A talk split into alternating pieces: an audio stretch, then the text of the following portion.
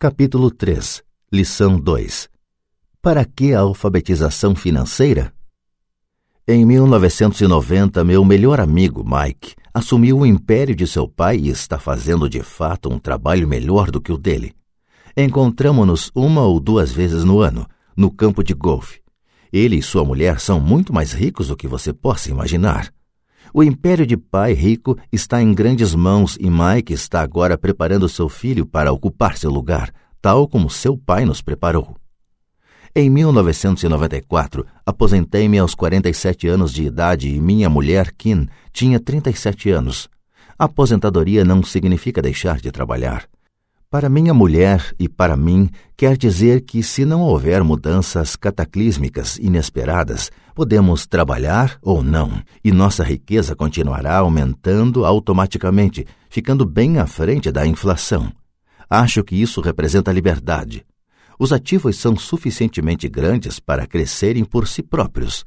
É como plantar uma árvore. Você a rega durante anos, então um dia ela não precisa mais disso. Suas raízes são suficientemente profundas. Então a árvore lhe proporciona sombra para seu prazer. Mike optou por dirigir o império e eu por aposentar-me. Sempre que faço palestras, as pessoas perguntam o que lhes aconselho ou o que elas deveriam fazer. Como começar? Há algum bom livro que eu possa recomendar? O que elas deveriam fazer para preparar seus filhos? Qual é o segredo do sucesso? Como é o segredo do sucesso? Como é que eu ganho milhões?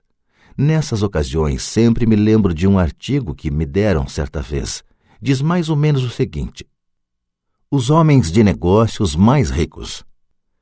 Em 1923, um grupo de nossos maiores líderes e homens de negócios mais ricos participou de um encontro no hotel Edgewater Beach, em Chicago. Entre eles estava Charles Schwab, presidente da maior siderúrgica independente, Samuel Insul, presidente da maior empresa de energia elétrica, Howard Hobson, presidente da maior empresa fornecedora de gás, Ivar Krieger, presidente da International Match Company, uma das maiores empresas da época, Leon Fraser, presidente do Banco Internacional de Compensações Financeiras, Richard Whitney, presidente da Bolsa de Valores de Nova York, Arthur Cotton e Jesse Livermore, dois dos maiores especuladores de ações, e Albert Fall, um membro do gabinete do presidente Harding. 25 anos depois, nove deles, os listados anteriormente, terminaram como se segue. Schwab morreu sem um centavo depois de viver cinco anos de empréstimos. Insul morreu falido em um país estrangeiro. Krieger e Cotton também morreram falidos. Hobson ficou louco, Whitney e Albert Fall tinham acabado de sair da cadeia. Fraser e Livermore se suicidaram. Duvido que alguém possa dizer o que aconteceu realmente com aqueles homens.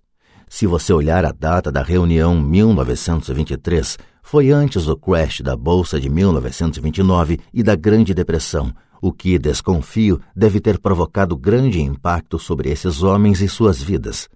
O interessante é isto: Hoje vivemos em tempos de mudanças maiores e mais aceleradas do que esses homens vivenciaram.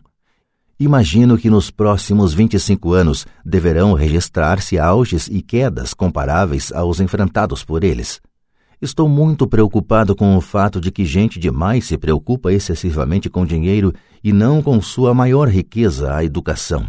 Se as pessoas estiverem preparadas para ser flexíveis, se mantiverem suas mentes abertas e aprenderem, elas se tornarão cada vez mais ricas ao longo dessas mudanças. Se elas pensarem que o dinheiro resolverá seus problemas, receio que terão dias difíceis. A inteligência resolve problemas e gera dinheiro. O dinheiro sem a inteligência financeira é dinheiro que desaparece depressa. A maioria das pessoas não percebe que na vida o que importa não é quanto dinheiro você ganha, mas quanto dinheiro você conserva. Todos ouvimos histórias de ganhadores de prêmios na loteria que eram pobres, enriqueceram subitamente e voltaram a ser pobres. Ganham milhões e logo estão de volta ao ponto de partida.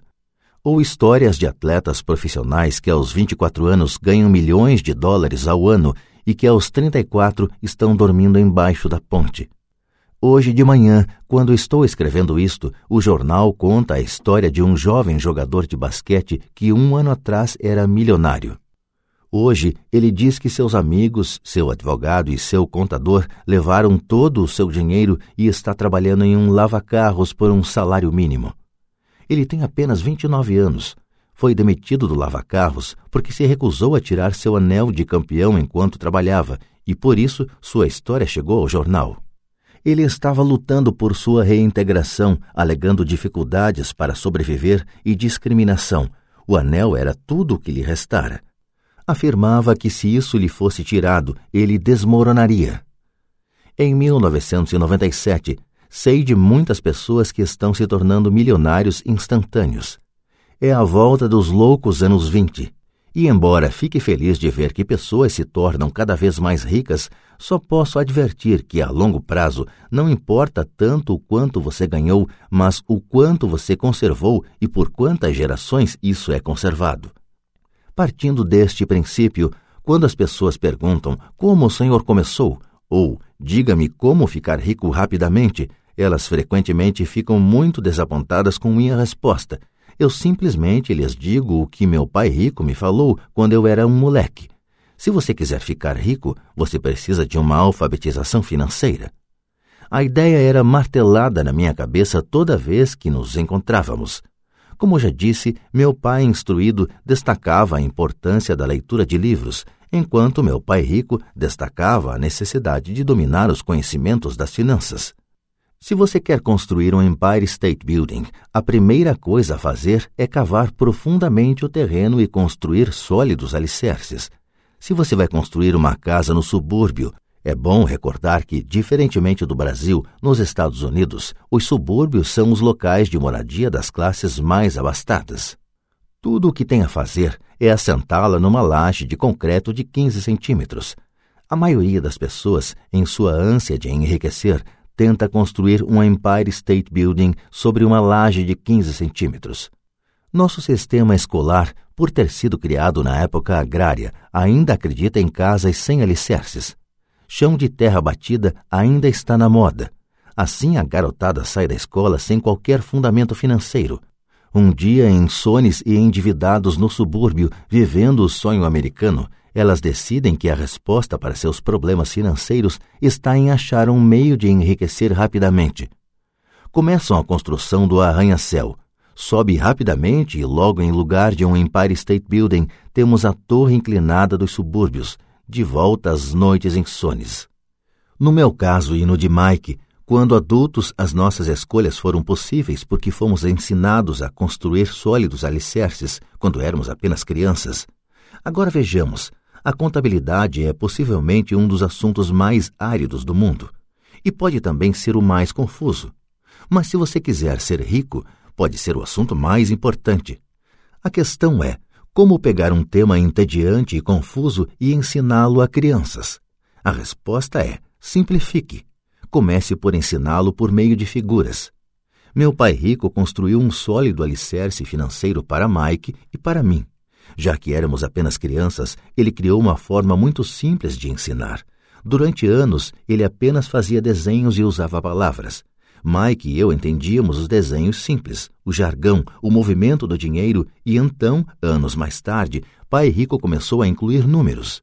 Hoje, Mike domina uma análise contábil muito mais complexa e sofisticada porque precisa disso. Ele tem que controlar um império de um bilhão de dólares. Eu não sou tão sofisticado porque meu império é menor. Contudo, ambos partimos do mesmo alicerce simplificado. No texto que se segue, apresentarei as mesmas noções simples que o pai de Mike criou para nós. Embora simples, esses desenhos ajudaram a orientar dois garotos na construção de uma grande riqueza embasada em fundamentos sólidos e profundos.